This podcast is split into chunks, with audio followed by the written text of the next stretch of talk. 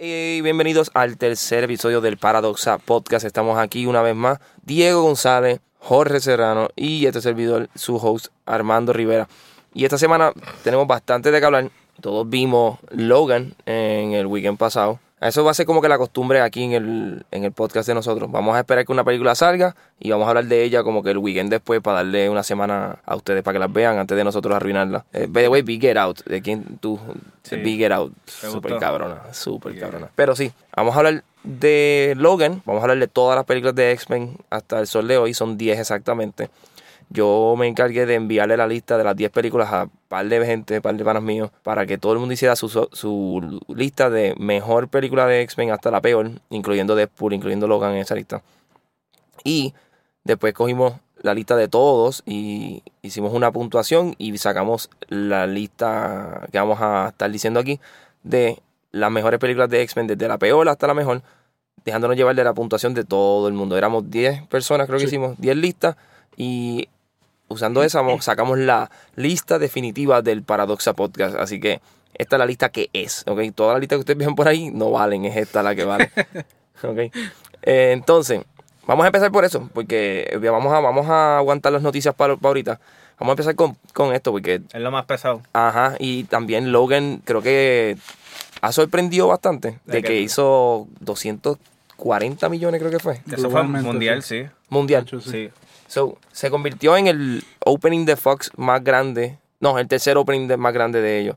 Y para hacer un rated R, o sea, eh, era R, vamos a empezar por ahí.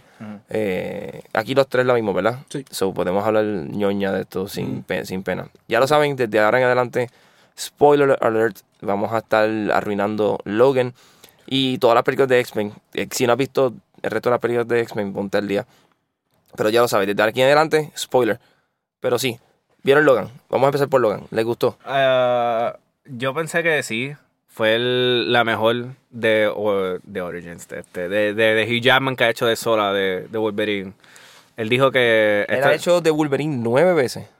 Nueve veces sí. Nueve veces. Incluyendo los cambios. Sí, pues no sale en. Deadpool. Y esta es la mejor que han hecho de él. Este, James Mangold, que es el director, y Hugh Jackman dijeron que esta es la que, quería- la que querían hacerle desde el principio. Y es una lástima que averiguaron la fórmula, por decirlo así, ahora, que esta es la última de él y no antes cuando trataron de hacer Origins. Y pues sí, está cabrona. Eh, Jorge, ¿qué tú pensaste? Este, en, en la película, a mí, a mí no me gustan muchas de las de X-Men, de las películas. Yo creo que, que par han sobresalido para mí y me cautivan, pero además de esas dos o tres, pues, pues ninguna más me, me vuelve loco. Pero sí, en, en Logan, este, le da una apreciación a las otras que han venido, tan porquerías que sean, y como Origins y, y The Last Stand, porque tú sientes el peso de por todo lo que ese personaje ha pasado. La, la muerte de, de Jean Grey en la tercera, el origen de él que lo, que lo enseñaron, todo eso se siente en ese personaje, en esa actuación que yo creo que es la mejor de él en esta franquicia. Este, ese peso, ese dolor, el sufrimiento se, se siente y, y sobresale. So, yeah, para aquellos que no saben, Logan, vamos a dar un pequeño resumen aquí, es la décima película en la franquicia entera de los X-Men o de, los- de Fox, ¿verdad? Eh, es la novena aparición de Hugh Jackman como el actor y va a ser su última, al menos que Marvel le dé una llamadita. Eh, pero ajá, va a ser la última aparición de él como el personaje de Wolverine o Logan. Y es basada eh, loosely, ¿verdad? Eh, en el cómic o en la novela gráfica llamada Old Man Logan. Y pues trata de este, de este Wolverine ya en un futuro, ¿verdad? Más donde no hay mutantes. Sí, él está viejo y el, Está el bien viejo. de healing no sirve Exacto, tan su- su- eficientemente. su superpoder que todo el mundo conoce, porque todo el mundo reconoce siempre las garras, pero la razón por la cual él puede tener abrir sus garras y cerrarlas es porque él cura bien rápido y no Que eso envejece. yo no lo sabía, que, que la razón que él puede aguantar el adamantium en, en, lo- en él, o sea, el esqueleto de él, o sea, él es completo adamantium y la razón que él lo puede aguantar es por el healing factor Exacto. de él. Yo eso no lo sabía hasta los otros días. Yeah. So, eh, ya el, el- el- el hecho de que su poder de él poder recuperarse rápidamente no está funcionando muy bien. En la película detallan de que está quedándose ciego, Mm. usa los Sí, y, espejuelos. le- y las garras se le tardan, no salen completas a veces, a veces las tiene que sacar. Sí, es como si estuviese sufriendo de artritis. Y todo eso pasa también en la, en la primera escena. Ajá. En la, escena- en la primera escena de apertura te dicen todo eso. Que para mí, yo siento que fue un poco lento el principio. ¿Alguien más lo sintió ¿Verdad? así? Yo sentí como que el llegar a donde teníamos que llegar fue un poco lento. No es que no me gustó. El hecho de que, como tú estás diciendo, están estableciéndome like, eh, el futuro distópico que es eh, el hecho de que Logan ya no, ya no existen X-Men, ya no existen mutantes y Logan es un, un driver de limusina, un Uber driver. Yo sentía que estaba viendo Taxi Driver, pero con Logan. pero el hecho de ese de que estamos, de que ese, todo, todo ese establecimiento, toda esa... Era para establecer este universo para que no estuviésemos perdidos a, a- a lo largo de la película. So, no es que no es que esté menospreciando eso, simplemente lo sentí un poco lento al principio. Ahora, cuando arranca la acción, pues, Arranca. ajá, super cool. Pero ya, es para esos que no sepan, eso es como tal la, la, la premisa de la historia. Ahora, de la manera que lo lograron de poner en pantalla, para mí es como que ya lo tuvimos que esperar 17 años para poder ver esto, finally. Y creo que lo mejor que pudieron haber hecho fue, primero vamos a empezar por lo más eh, claro, es hacer la R. Desde la primera escena, la primera escena, Wolverine empieza matando Sí. par de chicanos. La primera escena que sí que él, está él está él está durmiendo en la limusina y él está chocado ahí porque he's drunk y él está tiene un hangover y tratan de robarle las gomas y entonces ese cabrón y le sale el Berserker Rage ese famoso y él le pica el brazo a alguien y yo dije anda para el carajo se me olvidó que esto era R o sea pues todas las de X-Men son PG-13 y Sí. esta es la primera por lo menos de Wolverine R y uno o sea, al principio se sorprende anda para el carajo Wolverine está picando brazos y en una escena él le mete las garras a alguien en la cara su en cámara lenta y uno se sorprende al principio pero después te Ta- También escucharlo decir fuck. sí Tantas veces. tantas veces Y les sorprendió cuando escucharon al viejo decir fuck. Cha- sí. A Charles. A Charles, sí. Y lo dijo muchas veces dijo también. mon- Lo dijo un montón. Eso a mí me encantó. Es como que por fin. Porque yo digo que eh, si, si tú no más has visto la X-Men que sale Sir Patrick Stewart como eh, Charles, Ajá. pues tú nunca lo vas a picture it like that. Pero cuando le dieron otra mitología al personaje haciéndolo joven en First Class, que tenemos a James McAvoy, y lo vimos siendo un asshole cuando era joven o como que siendo medio mamabicho. Yo digo que, ok, ahora sí es posible de que Old Man Charles can say fuck you. Logan. Y eso, eso a mí no me molestó para nada.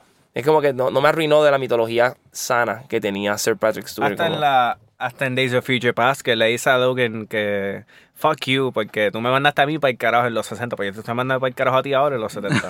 So, exacto, eso es como que eh, para mí fue cool, ¿verdad? Entonces al viejo decir fuck you, Logan.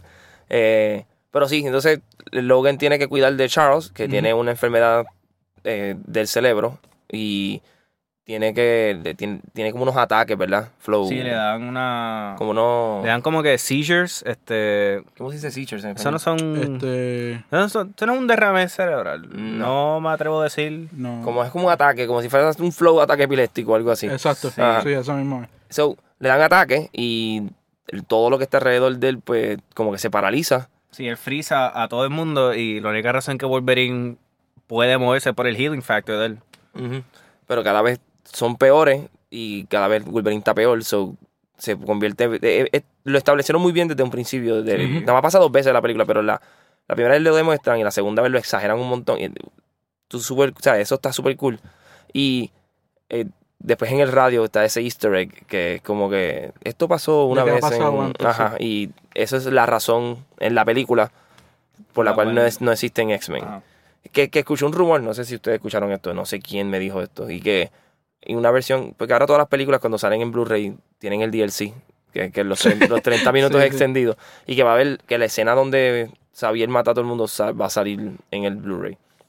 No sé Sí, quién me dijo yo- esto. yo- el, el director en estos días estaba haciendo una entrevista y estaba diciendo que ellos habían grabado esa escena que, que la mencionan en, en la radio. La mencionan veces brevemente. Exacto. Sí.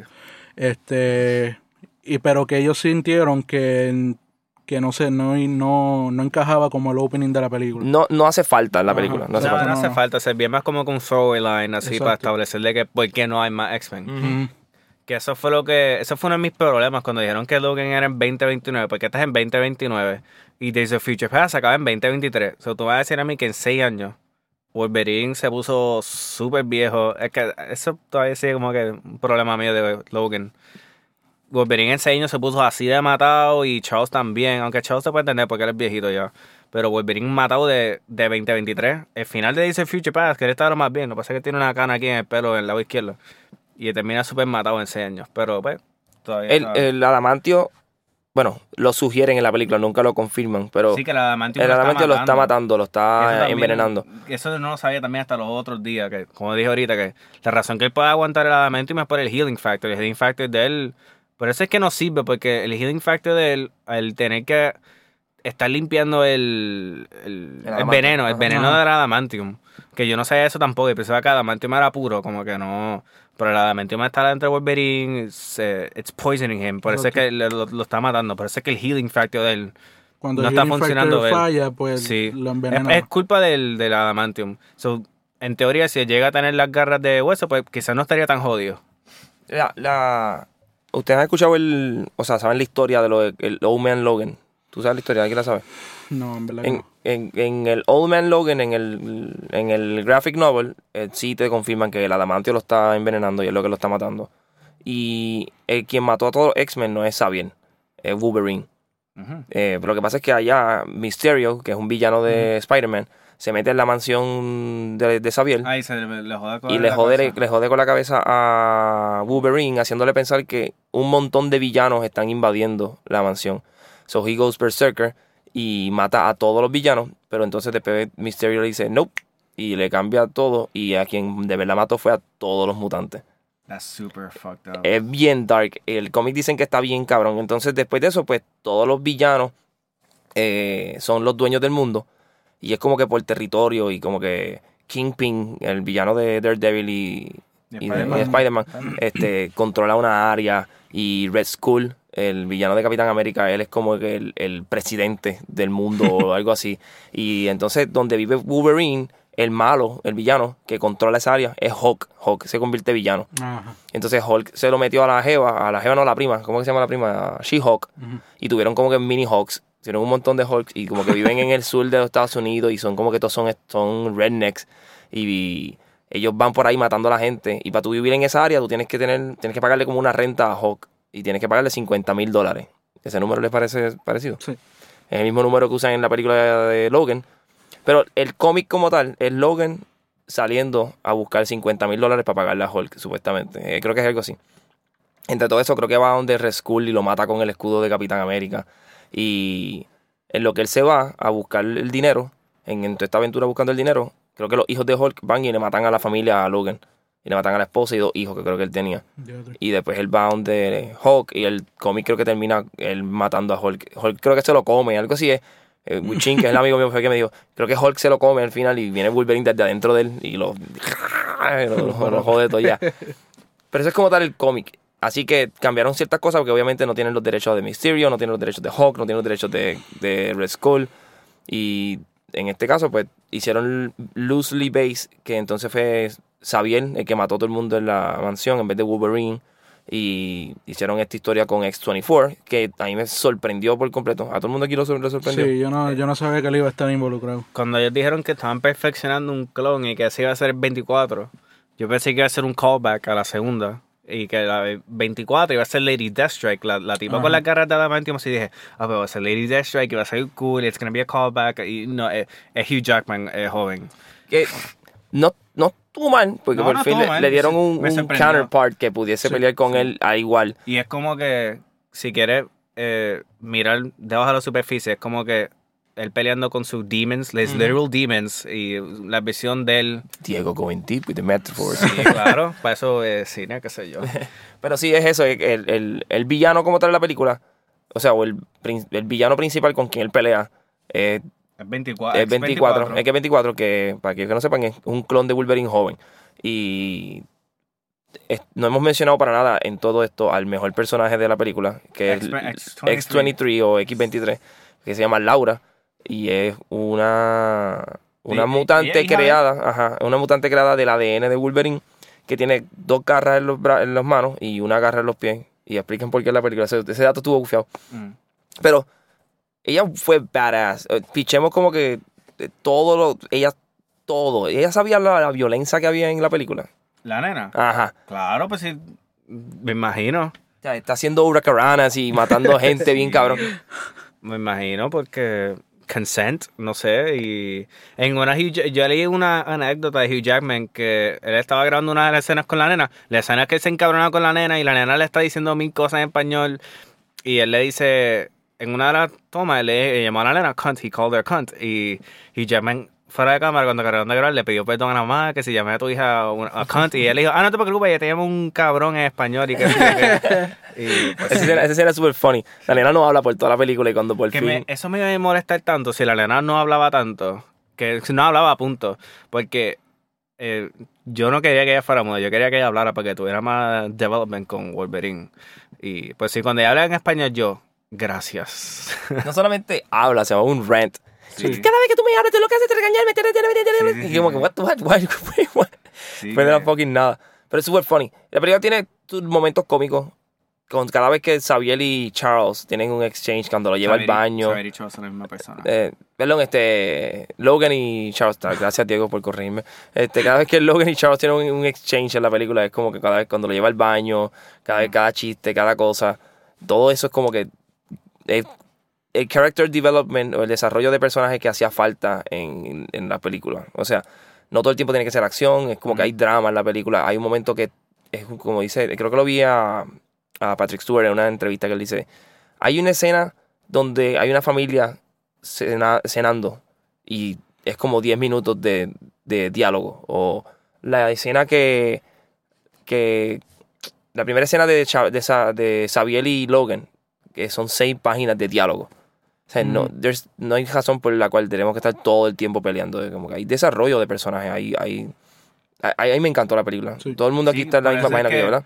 Por eso es que la película funciona, porque no, no se está acabando el mundo, no, no tenemos que matar a este super villano, ni salvar la ciudad o qué sé yo. O sea, es una película pequeña, contenida, ¿verdad? Con- Contained, así es que se dice. Sí. Y hay mucho desarrollo de personajes y, y tú te llegas a conocer a estas personas y eso es lo importante. Sí, te, te identificas con Logan. Eh, creo que podemos cerrar aquí lo que hablamos de Logan. De 5 estrellas yo le doy 5, tú le das. Sí, Cinco. igual, sí. Yo le doy cuatro y media por el, por el, por el, es que no sé, el- el- a mí me gustó Pierce, pero no, o sea, no tenía como que mucha motivación para ir detrás de Wolverine. Simplemente se- mi, mi jefe me dijo que tengo que ir detrás de X23 porque se escapó y ¿Este es el del brazo? estoy casándote. Sí, El- ok. el de la mano. Y Sí, ustedes sí, sabían, Si lo hubiese tenido como un personal vendetta contra Wolverine. sí, más, más motivación. Ajá, hubiese sido más cool. Pero él mismo le dice, don't, eh, como que, don't Yo get me soy- wrong. yo soy fanático Ajá, I'm a fan. Es como que, de lo que tú dices. Yo sabía que, anécdota, yo sabía que, le- que Wolverine y Xavier se iban a morir. Oh, Obligado. right. Let's, let's talk about that. So, eh, ve acá, le cogió de sorpresa la cruz al final y Sí. a mí me, cuando, me ella encantó. empieza- cuando ella A la cogió, me como que, encantó. cuando ella la coge, ¿qué tú estás haciendo? Y le empieza a abrir yo, oh my god. No, es so obvious y no Sí. lo vi. Al final, cuando entierran a Wolverine, sí, Wolverine se muere, sorry. Fue cuando entierran a Wolverine, le ponen una cruz, en, en como si fuera como si fuera su tumba, ¿verdad? ¿Qué es su tumba? Ajá, eh, y coge la, la nena, eh, el X23, coge la cruz y la saca y después la pone de lado y la pone recostada y hace una X. Y es como, oh, ok, X-Men, you know. Pero para nada, yo me, me- cuando, yo estoy viendo a ella, como dice Diego, cada vez que va, cuando ella va a coger la cruz, es como que, ¿qué carajo tú? Ah, it was right in my face, nunca lo vi. Pero la muerte de Sabien, ¿le Yo- gustó? Sí, a mí me gusta como él le dice. Yo primero, a mí me he cogido de, de sorpresa porque tú ves a X24, tú no sabes qué es 24 hasta que la cámara te lo revela que es Sí. 24. Y es que no sé, yo pensé que era un sueño o, algo. Yo- And- and then he actually was like stabbed. Tenía las, las tres, de- los tres puntos de la garra de Wolverine. Y lo que es importante es que, o sea, lo- eh, quizás Charles tenía como que un resentimiento, así es que se dice, resentment ah, hacia Logan por estar jodiéndolo tanto todos estos años. Y lo más importante es que Logan le dice, no fui yo. Ajá. A mí eso me chocó, como que no fui yo, Charles, no fui yo. Y A mí- that got me. A ¿Tú vas a decir algo? No. No, a mí, a mí lo que me. Cuando yo estoy viendo la película, yo le digo a la persona que está al lado mío, like. Porque de la manera que te enseñan la escena, eh, se abre la puerta y está Charles durmiendo o tratando de dormir y empieza a hablar Charles a la persona que está en la puerta. Nunca te enseñan quién está en la puerta. Y pues, de viendo tantas películas, ya yo, ya yo sabía, like, ok, ese no es Wolverine y esta persona vino a matarlo. Pero no sabía, eh, es la primera vez que te enseñan, desde, desde que yo vi la bota, yo dije, ese no es Wolverine. O sea, como que, porque nunca te enseñan, el, el nunca te hacen un review, o sea, de que es Wolverine.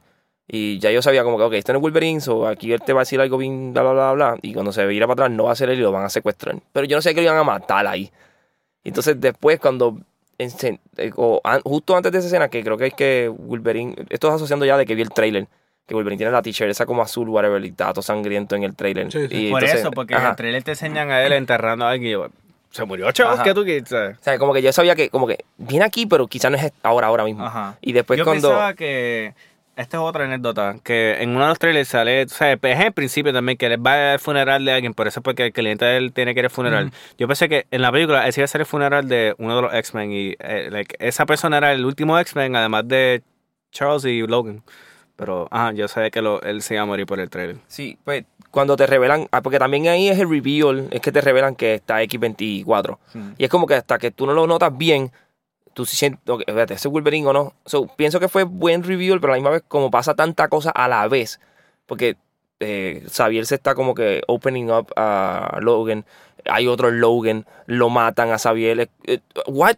como que está todo de cantazo y es como que, yo, para mí yo sentí que fue como que way too much de momento. Pero ve lo que hice de Diego, de que cuando Logan lo está cargando la escalera, como que wasn't me, wasn't me, wasn't me, como que no, fui yo. So, ya, yeah, ese fue un nice touch no sé. Eh, fue, fue buen cierre. Pienso que podían handle it better. Maybe, no sé. Yo sabía que Logan se iba a morir porque yo tenía, o, yo tenía dos teorías. Yo dije, o Logan se acabó con Wolverine se camina hacia el sunset de lo más tranquilo y feliz, o se muere. Y pues se murió haciendo una cosa, una última cosa buena, que eso es lo que quería Charles todo este tiempo en la película. La última, la última línea de Logan para mí fue genial. Lo que. Ah, ¿Cómo, ¿Qué tú piensas de eso? Yo pensé que eso era. El director dijo que quería que la gente pensara que eso era la muerte y pues cómo se siente tener familia. Yo, yo primero lo cogí como muerte. Y después cuando él dice, ah, quiero que piense que también sea familia, ah, pues también es familia. Porque la Yo lo cogí como familia, porque ahí mismo, antes de eso es que la nena le empieza a decir daddy, daddy.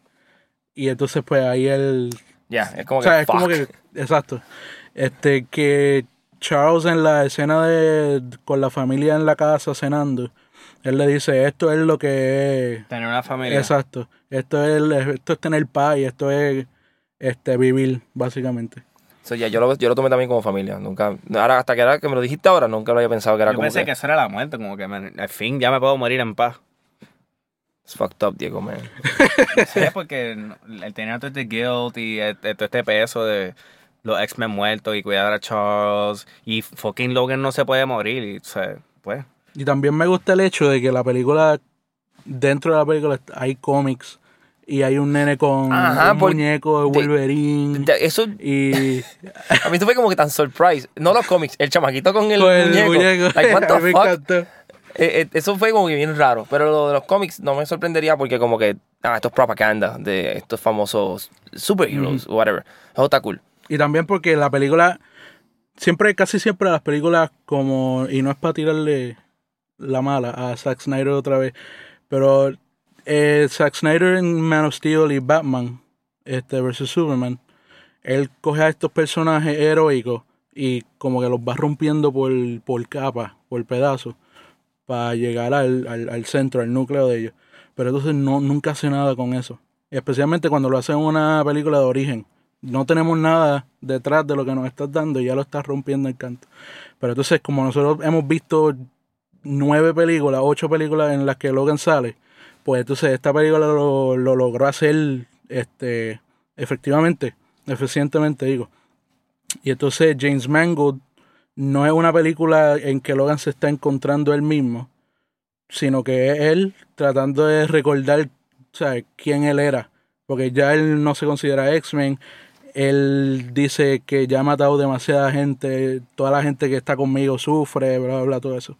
Y entonces, él, por eso es que me gustan los cómics, porque el, el legado de él, por eso es que me gusta la X con la cruz al final, porque este, Sí, o sea, tú eras mi héroe. tú- Ah. tú- y entonces tú, eres, tú fuiste héroe para todo el mundo. Que es como dicen, que esto es una drama que por casualidad de la vida tiene superhéroes. Exacto, sí. Como dicen con The Dark Knight, que es una película de crimen que por casualidad de la vida tiene personajes de Batman. Ujú. Sí, es verdad, y Suicide Squad es una mierda. Este, eh, pero es verdad, ok, a eso también quería llegar. Pero vamos a hablar de eso que tú acabaste de decirlo de Dark Knight ya mismo, porque ahora vamos a hablar, eh, eh, como dije, vamos, hicimos una lista a todo el mundo, hicimos un top 10 de las películas de, de X-Men, de peor a mejor. Y vamos a empezar por la número 10 en general, como dije, porque cogimos 10 personas distintas, hicimos 10 listas y le dimos una puntuación al que quedó primer lugar. Si tú pusiste primer lugar a Logan, pues Logan en tu lista vale 10 puntos. Y si Jorge puso a Logan en segundo lugar, pues vale 9 puntos allá. Hicimos una suma en total y sacamos una lista en general. So, esta lista que yo voy a empezar a decir ahora es la lista, el resultado de, los, de las 10. ¿Ok? Vamos a empezar por la peor, y todo el mundo va a estar de acuerdo aquí. La peor es X-Men Origins the, no, Wolverine, Wolverine. ¿verdad? Ok. X-Men Origins Wolverine, que fue la que salió en el 2009. Eh, no sé quién la dirigió, no recuerdo y no, no me importa tampoco. Eh, pero para aquellos que no se acuerdan, es la que ar- arruinó a Deadpool y le quitó la boca y le puso una espada saliendo por las muñecas. Eh, y Gambito hace un helicóptero de edificio en edificio. y es una basura de película. Sí. So, sí, esa es la número 10. Vamos a hablar bien breve de esto. Vamos a vacilarnos la so. It's just so bad. Tú sabes, este. Eh, Este, como yo le dije, como yo le dije a Mandy y a Jorge antes del podcast, Wolverine, eh, perdón, X-Men, la primera se en 2000 y las garras de él, o sea, eran prácticas y se veían cabronas. En el 2000, ¿ok? En el 2000, esa película ya tiene 17 años. Tú vas a decir a mí que en 2009 con fucking efectos especiales, con un budget, o sea, un presupuesto alto, tú no puedes hacer unas garras de CGI que me convenzan a mí que son de verdad. La escena esa que él está en el baño chispiciando y como un nene chiquito con las garras que se ven bien de embuste. Wow, it was so bad. Mara, es que ningún efecto especial sirve. Todo se ve tan It fake. looks so bad. Se ve bien fake. Esta es la película que él explotó un helicóptero y sigue caminando Sí, like esa misma, esa Esta es la película que usa sus garras como un handbrake. Porque el cabrón no sabe frenar. Exacto. Y ¿En la motora? Sí, en la motora. Él coge con la motora y usa sus garras como un handbrake para virar la motora. Y después se, se monta en- encima de una camioneta. La camioneta se explota y sale volado. Y qué caso le da la vida, puñeta. Sale volado directito para el helicóptero. Y tú sabes, este, después que explota el helicóptero, estilo 80 ahí, sin mirar la explosión. Y pues sí, it, was me- bad. yo estaba riéndome mientras veía esta película otra vez. Pero hay una escena que me morí de la risa. Y es cuando ya casi al final y que él empieza a rescatar a todos los mutantes que está este- corriendo y está corriendo con los brazos estirados y rompiendo las aulas con la garra. Eso se ve bien gracioso. Tú dices eso, pero la que, la que me dice, la que me risa a mí es la que, la que te dije antes de entrar al podcast, que eh, ese, él está, están peleando en el callejón, esto antes que entre, esto antes que entre Gambit, este, Victor Creed está arriba en una, en un fire escape y Ajá. Wolverine está, este, destruyéndolo con las garras, bien CGI, bien embuste. Ya, lo hizo en el video de esa escena. el fire escape en la escalera, tú dices. Sí. Y se ve bien So feo. bad, Sí, se ve embuste. ¿Quién, ¿Quién vio esa escena?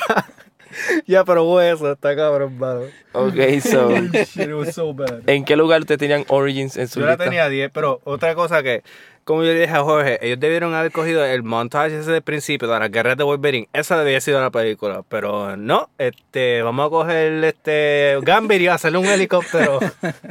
Tú tenías 10. Yo la tenía Wolverine, X-Men Origins Wolverine 10. Yo también. y Jorge también. So, aquí estamos los tres de acuerdo con esa posición. Eh, jodido chiste de película.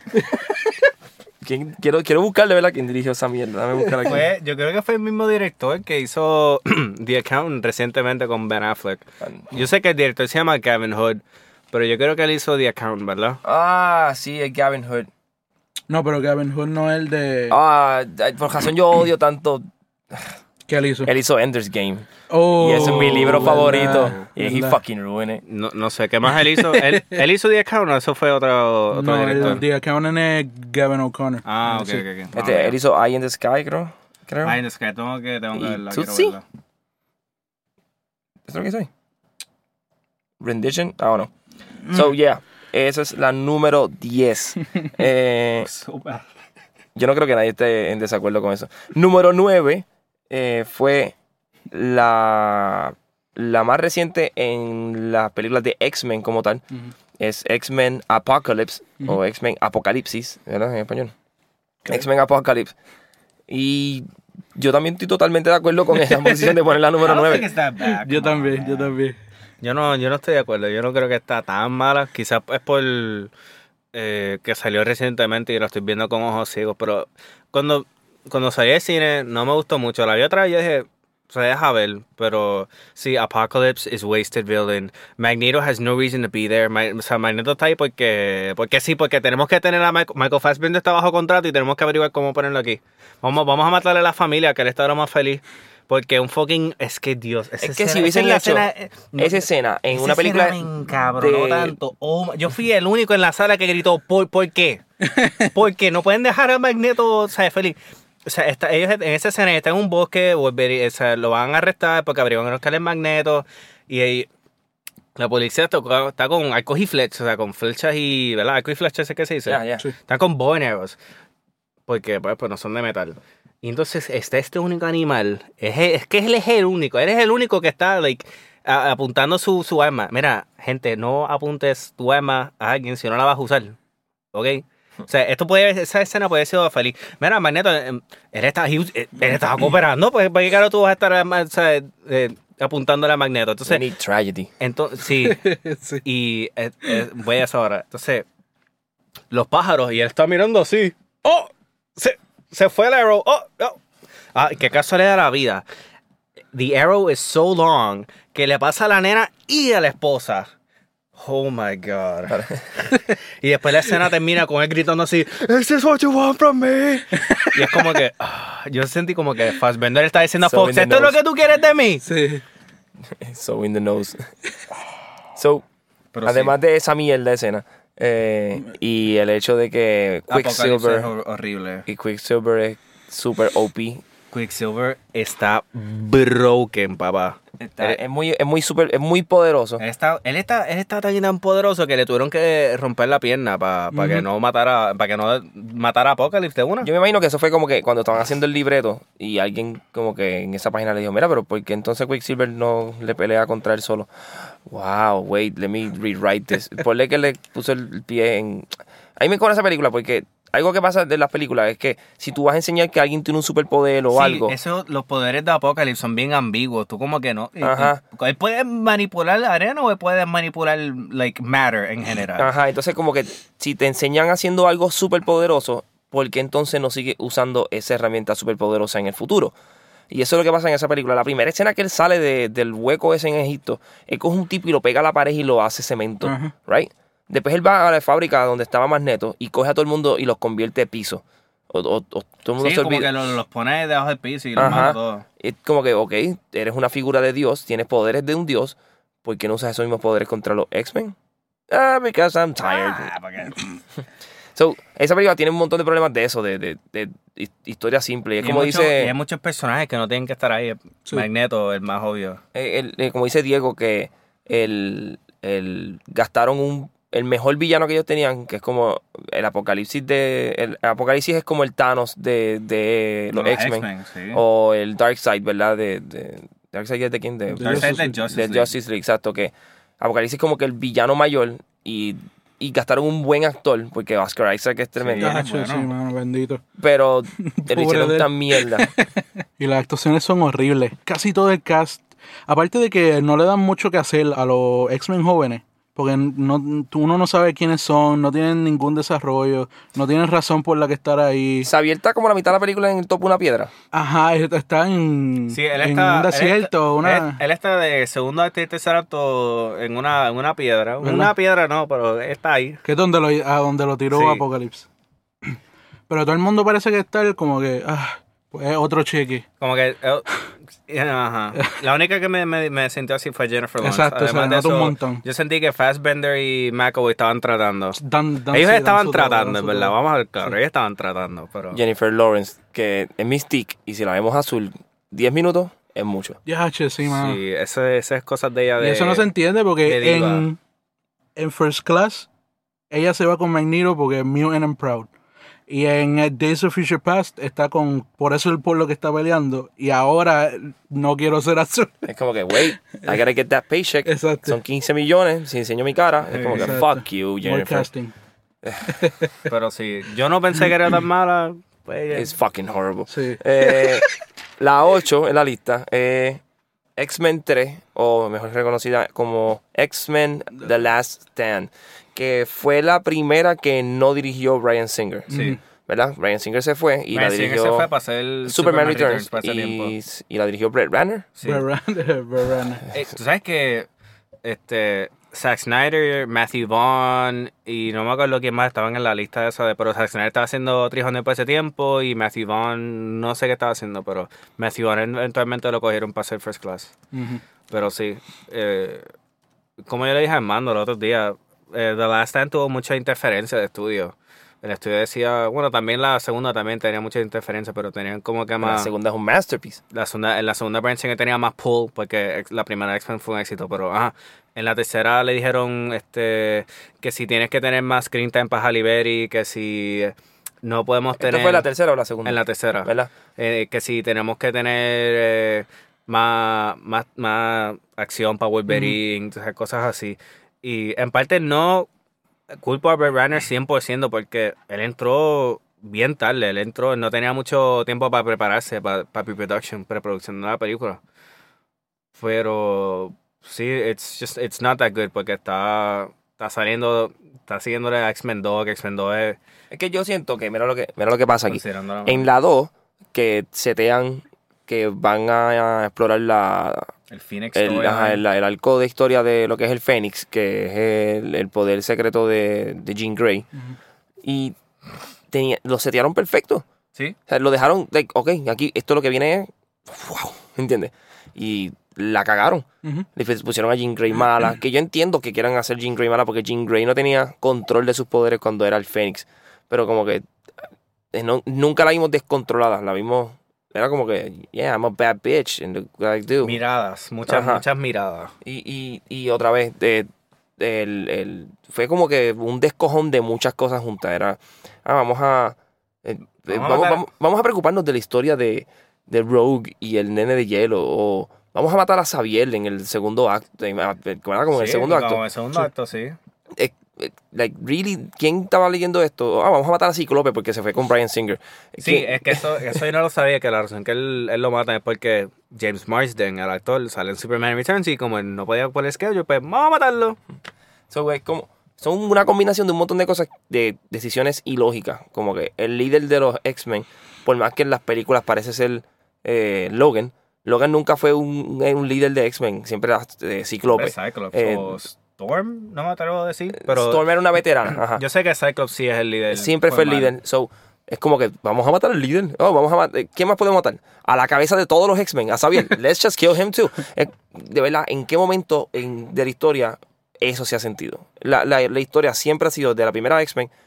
Eh, Xavier, good guy. Magneto, bad guy. Magneto tiene un corillo de gente que lo, lo siguen a él. Xavier tiene un corillo que lo siguen a él. Es como que, why? ¿Por qué tú matas a la cabeza de los buenos por darle más liderazgo a quien? ¿A Logan? O sea, no, no. eh, Fue como que decisiones de historia Y- bien extrañas. Ajá, y también se siente como que vamos a hacer, vamos a hacer estas escenas de acción y después le hacemos el storyline. En vez de hacer, vamos a hacer el storyline y después hacemos la pieza, la, ¿Qué o sea, la secuencia de acción. ¿A quién yo te dije? ¿A ti o a- Yo creo que fue a ti, Diego. Y te dije como que la escena se ve cabrona. Hay escenas visuales bien gufiadas. La, la escena del puente. puente se ve- eso se ve súper sí, cabrón. Eh, el principio, el opening entero, que es ellos en el Danger Room. Por primera vez Ajá. enseñan Sí, eso. el que, Danger Room, yeah, was pretty cool. Que sale un Sentinel. Sale, sale un Sentinel. la- y, ¿sabes? Como- hay un montón de cosas en la película que se ven gufiadas. Mystique cada vez que sale se ve gufiada. Todavía Magneto se veía súper badass y en McKellen y Wolverine eh, no se veía con la garra de embuste. Eh, so, había un montón de cosas visualmente súper cool. Pero, es mucho wasted potential. Ujú. So, vamos a, a seguir por aquí. Ese fue que el número, ¿qué? Número 8. Yo estoy totalmente de acuerdo con que esté ahí en, ese lugar. Yo la puse también número 8. Yo creo que yo la puse número 8. Yo la tenía nueve. Sí, pero Sí, tú la tenías ocho. sí. So, Yo también. número 7 en la lista es The Wolverine. Es la segunda parte de la historia de la, de la- de la trilogía de Wolverine. La primera siendo X-Men Origins Wolverine, que ya hablamos de esa basura. La segunda siendo esta de Wolverine y la tercera pues siendo Logan. So, en séptimo lugar en nuestra lista aquí en general, The Wolverine. La dirigió el mismo director de James Logan, ¿verdad? Mangold. James Mangold. Que me sorprende porque para mí se ven tan diferentes Logan y esta película. Yeah. con cinematografía. Sí, sí. En cinematografía, en, en el- la manera de la narrativa de la película también yo la siento bien distinta. Eh, El- quizás no tanto, pues son bien character driven. ¿Tú crees también que The Wolverine es bien character driven? character driven hasta el- el catastrófico tercer acto, pero, pero sí, es, es- es character driven. Es que yo siento que, ok, había como, es igual que en esta, también hay un plot, en, la- en ambas hay plot. En, en Logan es llevar a los nenes De- a, de- de allá. Ajá. y en, ¿cómo que se llama esta película? No, En Wolverine es The porque- Wolverine él quiere, él quiere morir. Yo siento que es eso, como que el, el- el- El plot era que el, el salvó la vida del, del japonés este en la Segunda Guerra Mundial y el japonés, pues, para enseñarle esta forma de, de gratitude, pues lo llama a Japón y él le dice, mira, te puedo hacer mortal, porque en The Wolverine él son después de los eventos de The Last Stand y él tiene... Acaba de matar a Jean Grey. acaba- y- tiene ese cargo de conciencia de matar a Jean Grey. y- hay escenas, ¿verdad? De ellos dos. Sí, como visiones. Sí, I actually think those work. Pero hay Ujú. otra. Para mí la película, yo no tengo problemas con, con la película hasta el tercer acto. Que A mí me gusta It just goes off the rails en el, en el tercer acto. Yo no- es que yo no, yo no, yo recuerdo verla en el cine y nunca, eh, la película nunca hizo un impacto en mí. Y maybe por eso es que quizás la tengo tan, como que, yo la tengo bien abajo como que en mi lista, como que, ah, Sí, ah, yo también la tenía así. como séptimo lugar, yo, creo- yo creo que la tengo en el mismo lugar que cayó aquí en la lista. So, era como que, de verdad, no, no, no sé. no Yo me- la tenía tercero. Es que tam- también siento que cagaron a uno de mis villanos favoritos de Wolverine, que es el Super Samurai. Es como que, de lo que es Por eso te digo, el, el, el tercer acto it just goes off the rails. Ajá, y se, se jode. El tercer acto de la película. eh, Jode lo que va antes, por eso es que yo la tenía bajita también. Porque el tercer acto traiciona los primeros dos actos que son bien pequeños y son con los personajes. Y el tercero es como que bien caricatura, con el Silver Samurai ese gigantesco y la espada esa gigantesca. Y el convoluted plot de quitarle la juventud a Wolverine. It's just. No, nada que decir, Jorge. De Wolverine. Wolverine. Jorge le gusta Wolverine. So, A mí me gusta mucho. Sí, pero ya, a mí, para mí, algo que me molesta que nunca vi en pantalla fue ver a Omega Red. Yo siempre quise, quise, ver a Omega Red, que, que no sepa, es uno de los, villanos, de los villanos principales de Wolverine. Es un tipo con un montón de tentáculos.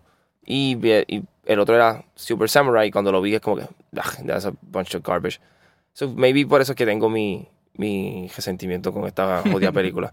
¿Qué quedó número 6? Número 6 es la original, X-Men, la que salió en el 2000. Y yo tengo bastante que decir de esta película porque para mí es la que setió o, o puso como, hizo el estándar de cómo deben ser las películas de superhéroes después de que Joel Schumacher había jodido todas las películas de superhéroes por el resto de la vida. Joel Schumacher, para aquellos que no saben, dirigió Batman y Robin y Batman Forever en el 95 y el 97. Y decidió prácticamente volver a ese campy 1960s eh, Adam West eh, estilo de películas de Batman. Y ar- literal arruinó eh, la imagen buena ante los críticos de lo que eran superhero movies o comic book movies. gracias a él, Christopher Nolan vino y nos dio la trilogía de Batman, de, gracias a Dios. Sí, pero no fue hasta gracias a X-Men y Spider-Man justo después, en el 2002, eh, que ayudaron a volver a darle un... Sí, que estos son los que pueden ser superhéroes. Los superhéroes pueden ser serios y pueden ser personajes que tú puedes tomar en serio. Y, Y no hay pueden, ser, que pers- hacer- pueden ser personas como tú y yo que Ajá, tienen problemas. Y de pueden vida. existir en el mundo real, no hay Ujú. que hacer un set piece de, de tres pares de cojones de, de una ciudad gótica que, que parecía... Sí. ¿Ustedes recuerdan la ciudad gótica de las películas de... Se notaba que era un ser y se bien con todo, era neón. Y no, no sé qué carajo estaban empezando ahí, pero. So, entonces, viene esta película, X-Men, siento que es la que puso otra vez ese estándar y Sí, sí. habían partes dark y la narrativa era muy buena. Y era bien en serio. o Ajá, Jorge dice que es una mierda ahora, ¿es verdad, Jorge? sí, porque es una película que el, el tiempo no le ha hecho favor. Eso, eso puede ser que yo la puse bajito porque Por eso yo también. se siente un poquito dated, es verdad. Exacto. El tiempo no le ha hecho favor, pero it's still like. no es es- importante, es una sí, película sí, es importante. O sea, So, no es como si eh, de la nada es mala. Ajá. Pero sí, el tiempo no le ha hecho favor. Pero esa, todavía es bastante sólida y, y- y hizo mucho para el, el, el género de superhéroes para ese tiempo. Yo siento que lo que hizo con la introducción de estos personajes Es la primera vez que conocemos a Wolverine. De la manera que se tengan a Wolverine es perfecto. De la manera que se tengan la relación de Wolverine y Magneto, eh, perdón, y Ciclope es perfecto. Xavier es como que, ok, yo vi los muñequitos, eh, que aquello que vieron los muñequitos, y vio la primera película de X-Men, y es como que, oh, ese es Xavier. Ese es el mismo Xavier que yo vi en, lo- en- en los muñequitos. Ese es Magneto. Ah, pues a lo mejor por eso es que a mí no me... Yo tengo, yo quizás tengo ese childhood, Ajá. eh, ajá, Sí. como que, no sé, quizás es eso, es como que, ah, eso es lo que yo vi en muñequito, eso es lo que yo, y esa, esa, wow, ese, ese wow, Ajá. eh, ese, no sé cómo le llaman, ese momento wow de verlos en, en pantalla por primera vez, como que, ok, this is pretty cool. So, quizás eso la cual yo la tengo tanto, me gusta tanto esa película. So, número 5 en la lista, esto es el top 5 ya. Vamos a repasar del 6 al 10. 6 fue X-Men, 7 fue The Wolverine, 8 fue X-Men Last Stand, que es la 3, 9 fue X-Men Apocalypse y número 10 es X-Men Origins eh, Wolverine, que es la primera de Wolverine solo. Ahora entrando al top 5, en número 5 está X-Men Days of Future Past. Ese es el nombre.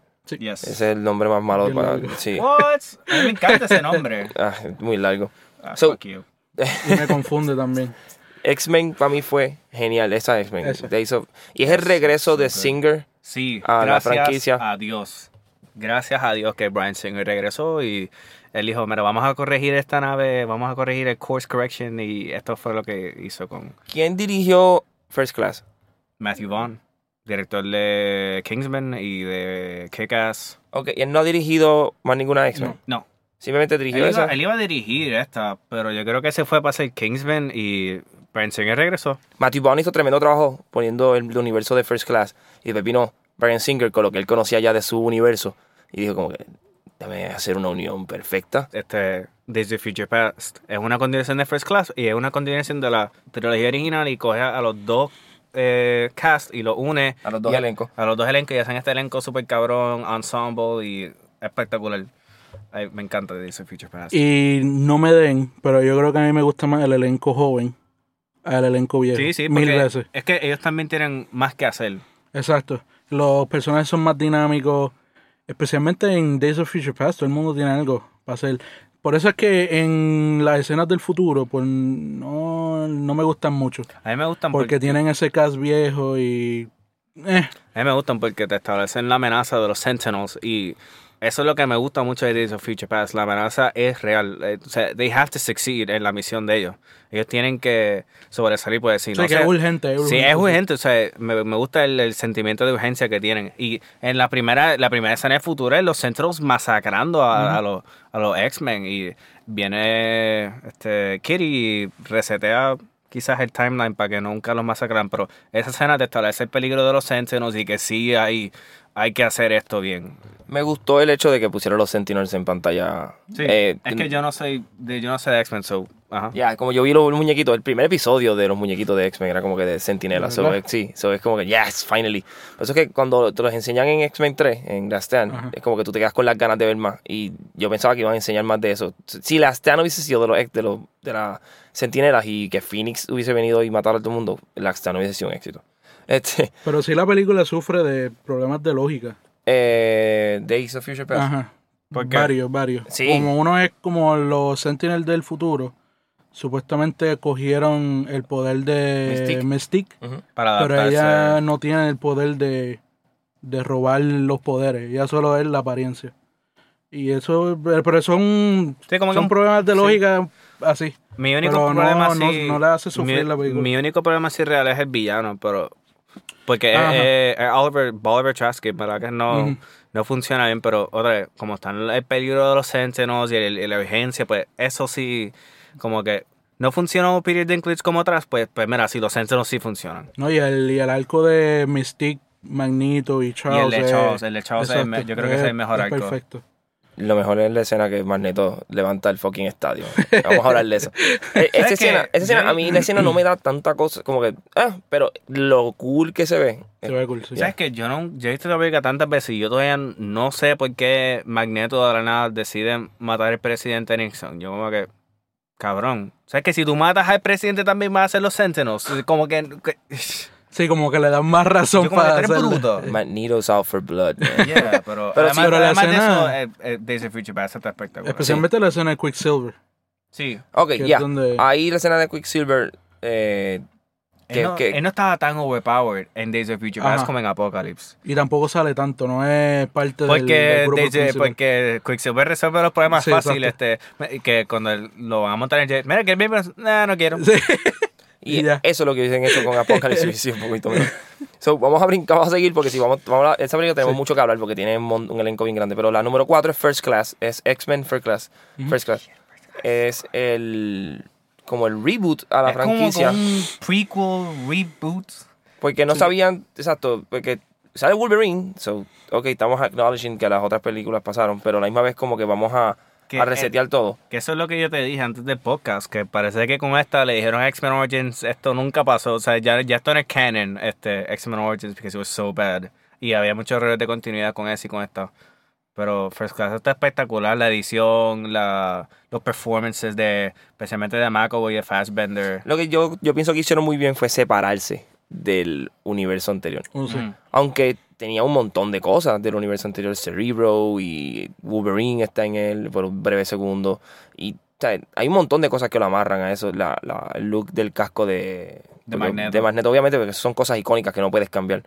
Pero la Matthew Bond hizo tan buena separación visual de lo que era una historia y la otra. Es como que para aquellos que venían por primera vez a ver estas películas, ya, no importaba que tú no has visto las otras tres o las otras cuantas, Ujú. sea que habían, ah, cuatro creo que había en ese momento.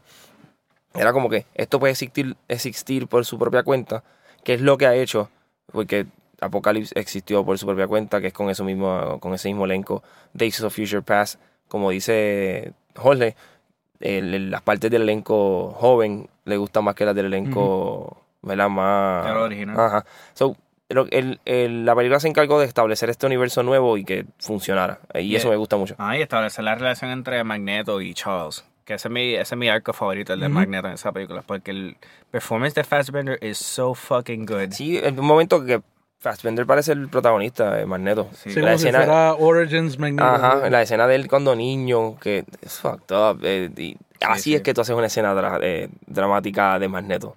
Se enseña su pasado en, en los campamentos de, de, de los nazis and all that shit. Y entonces, pues. la Que cosa- una de mis escenas favoritas, yo creo que todavía es mi escena favorita en toda la franquicia, que es cuando él está con Charles y Charles le revela la memoria de, de su mamá y él le dice, o sea, este, tú, con, sí, o sea, tú con pensamientos buenos y sin todo este coraje y furia, tú vas a tener un poder que ni hasta yo voy a poder alcanzar. Y, Y eso es cuando él mueve el cuando, satélite. cuando mueve el satélite, I love that scene, dude, it's so fucking good. So, yeah. ¿Alguien más tiene algo que decirle First Class? Es divertida. Es fucking fun. Es, Sí, es, es, Es bien pues, por Matthew Vaughn y la edición, es so fun. es fun y la historia funciona. Sí. Sí. Ok, número 3 en la lista, top 3. tenemos a X2, que es X-Men 2 X-Men United. X-Men United. Eh, ¿Qué podemos hablar de esta película? Esta película es genial. Espectacular. El, lo que estábamos hablando en el carro, la escena de White House en el principio, bro, con, Con Nightcrawler. Ajá, que te es establecen a Nightcrawler. Sí. Eh, Ese- y como está cortado y la música eh, así con este coro poderoso y Nightcrawler teleportándose y dándole así a los agentes del servicio secreto. Singer espectacular. seguí yo con esta película. Y el ojo no se pierde en esa escena. Sí. Porque tienes un tipo que se está teletransportando, moviéndose de lado a lado. Pero tú entiendes completamente lo que está pasando. So, brillante. X-Men 2, para aquellos que no saben, eh, ¿cuál es la fucking la amenaza de esa película? Que hay un que mutante. Striker, Striker, Colonel Striker, William Striker, él quiere matar a todos los mutantes y él hace su propio cerebro. Y después tenemos esta escena brillante en la mansión que él llega a la mansión y capturan a alguno de los nenes para probar que sí funciona el cerebro. Y Pero él tiene un hijo, ¿verdad? Es Sí, todo por el hijo de él. Sí, que, que el hijo de él es como Xavier, él es telepático y puede manipular ya, tus pensamientos. Ya, ya, hace, ti- hace tiempo no la veo. Sé que es genial, pero hace tiempo no la veo.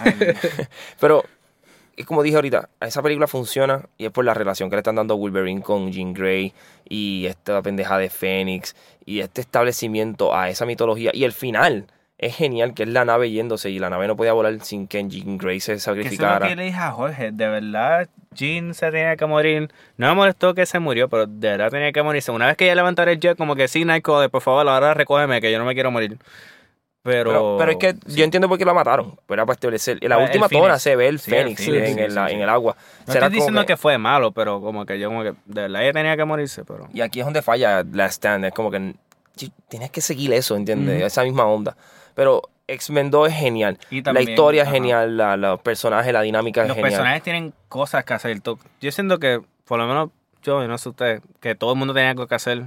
Sí, esto es Son- lo malo cuando pasan películas de elenco. Que, like, ay, Tienes que darle algo que hacer a todo el mundo. ¿qué va a ser? eh, ¿Cómo que se llama Jerry? eh, el de la arco y flecha en Jeremy Avengers? Renner, Ajá. este, Hawkeye. Hawk- Hawkeye, ¿qué, qué, va a hacer Hawkeye en una amenaza de alien? Like, o sea, eh, por eso es que se sienten useless, se sienten inútiles. Y sobre la 2, Avengers 2, pues, me gusta el hecho de que le hicieron ese arco a tanta importancia, aunque a mí me encojona, pero ajá. pero eso es lo que hice, lo que, en estas películas de elenco grande de X-Men, cada X-Men tiene algo que hacer. Excepto Colossus, que lo siguen maltratando. Excepto y- en Deadpool. Eso. Deadpool is important, ya. Pero ya. Terrific segue. Número 2, Deadpool. Y obviamente todo el mundo sabía la que Logan iba a ser número uno. Pero vamos a hablar de Deadpool. Ya hablamos de Logan bastante. Vamos a cerrar esta Sí. conversación de, de mutantes con, con Deadpool. Antes de hablar de Deadpool, vamos a decir la lista una vez más. Número 10, X-Men Origins Wolverine. Número 9, X-Men Apocalypse. Número 8, The Last Stand, X-Men 3. Número 3, número 7, perdón. 7, The Wolverine. Número 6, eh, X-Men, la original del 2000. Número 5, X-Men Days of Future Past. Número 4, X-Men First Class. Número 3, X2 o X-Men 2 de X-Men United. Número 2, eh, Deadpool. Y número 1, Logan. Y creo que, como dice Diego, Logan mucha gente la escogió porque es la más reciente.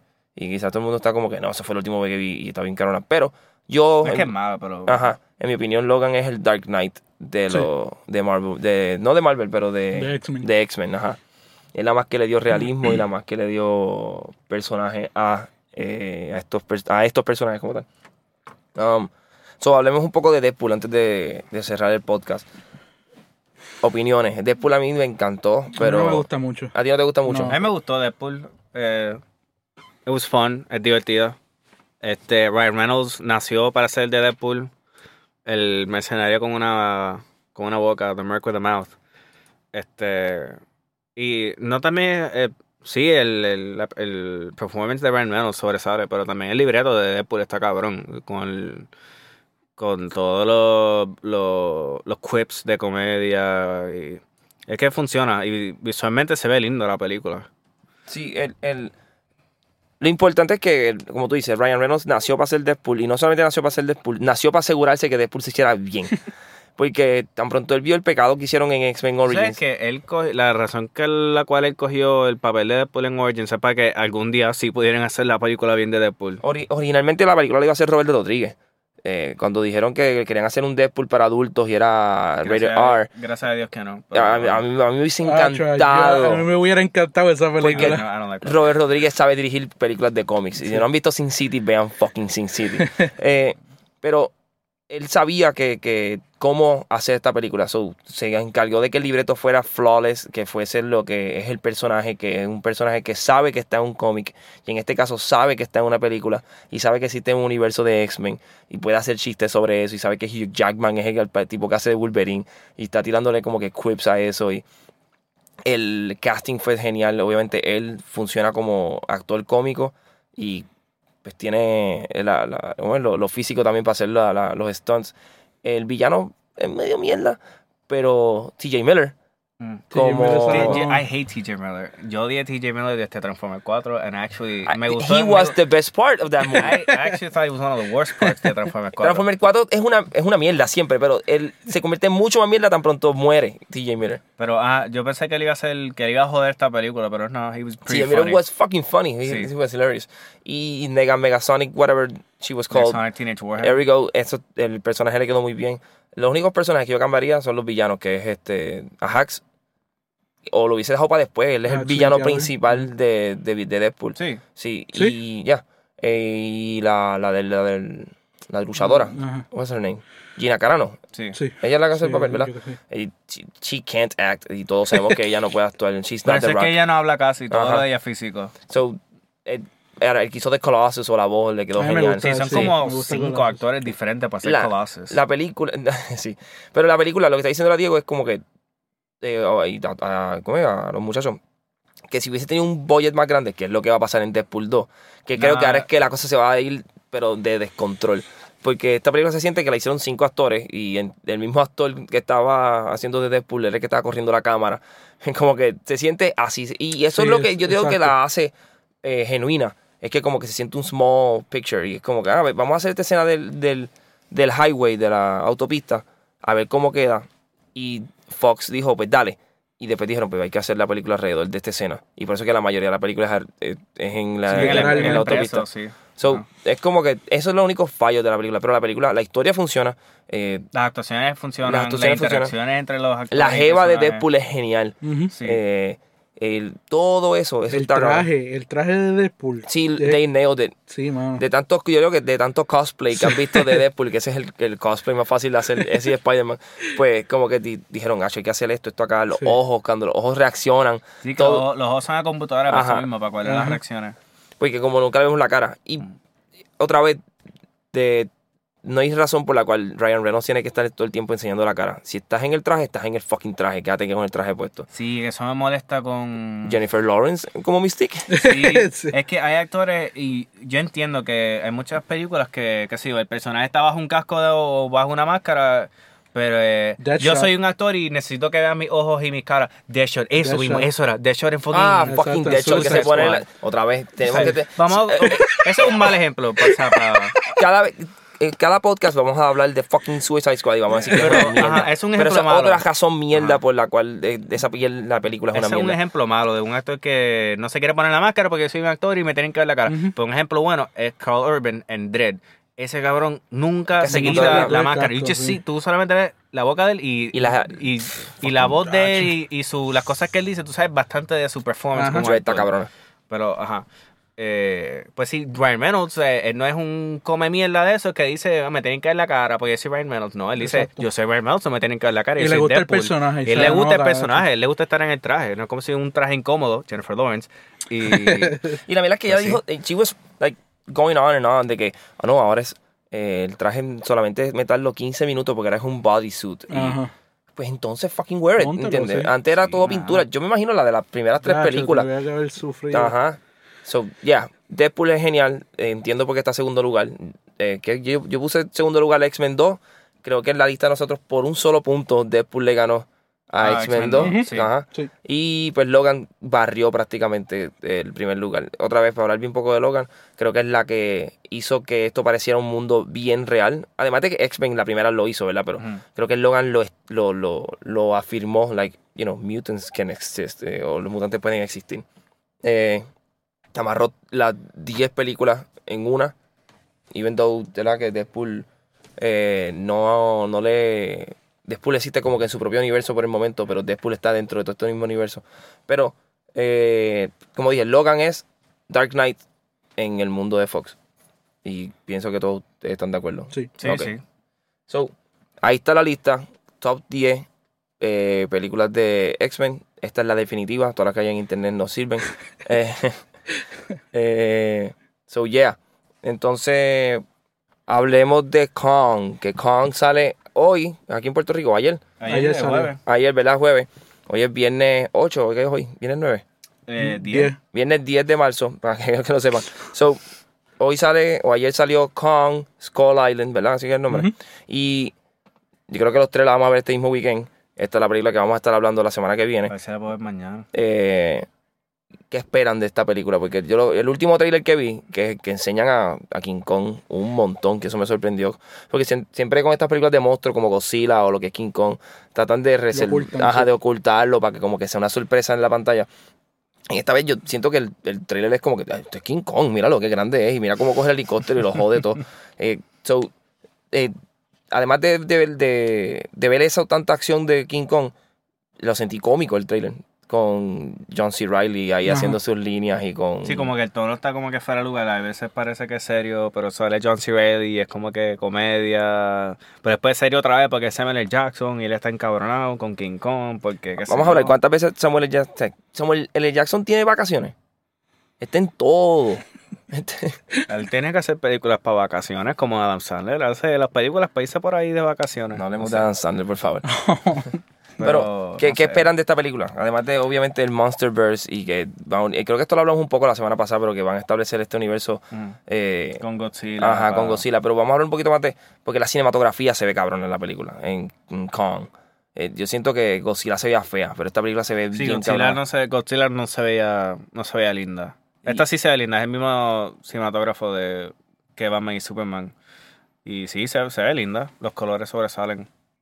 La, la- hay una parte en el, en el en el trailer que se ve la como que es todo humo, como rojos y verdes. Eso se ve bien, cabrón. Yo no sé si de verdad no tengo ni, ni idea de cuál es el contexto de eso de, en la película, pero se ve bien, cabrón, lo que sea. ¿Con quién va a estar peleando con King Kong? Con Contra Samuel L. Jackson, qué sé yo. yo y no John sé. Goodman. Y John Goodman. Yo creo que, que King Kong va a ser como que un, un protector de la isla.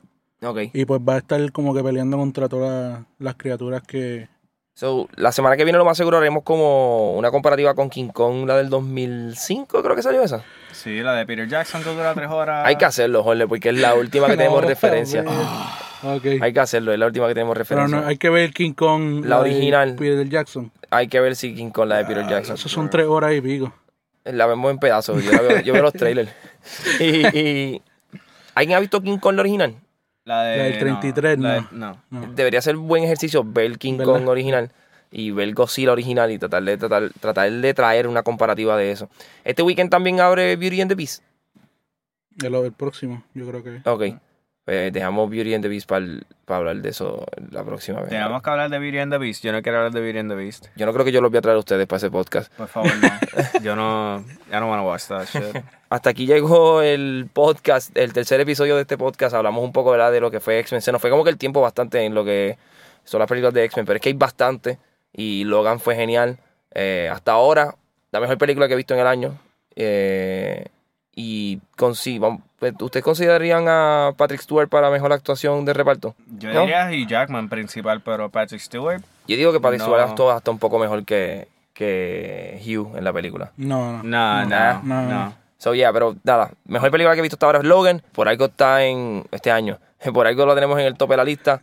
Eh, vamos a ver Kong este weekend. Otra vez más. Ha sido un placer hablar con ustedes. Jorge se despide. Diego se despide. Armando Rivera se despide. Me escuchan la semana que viene. Check it out.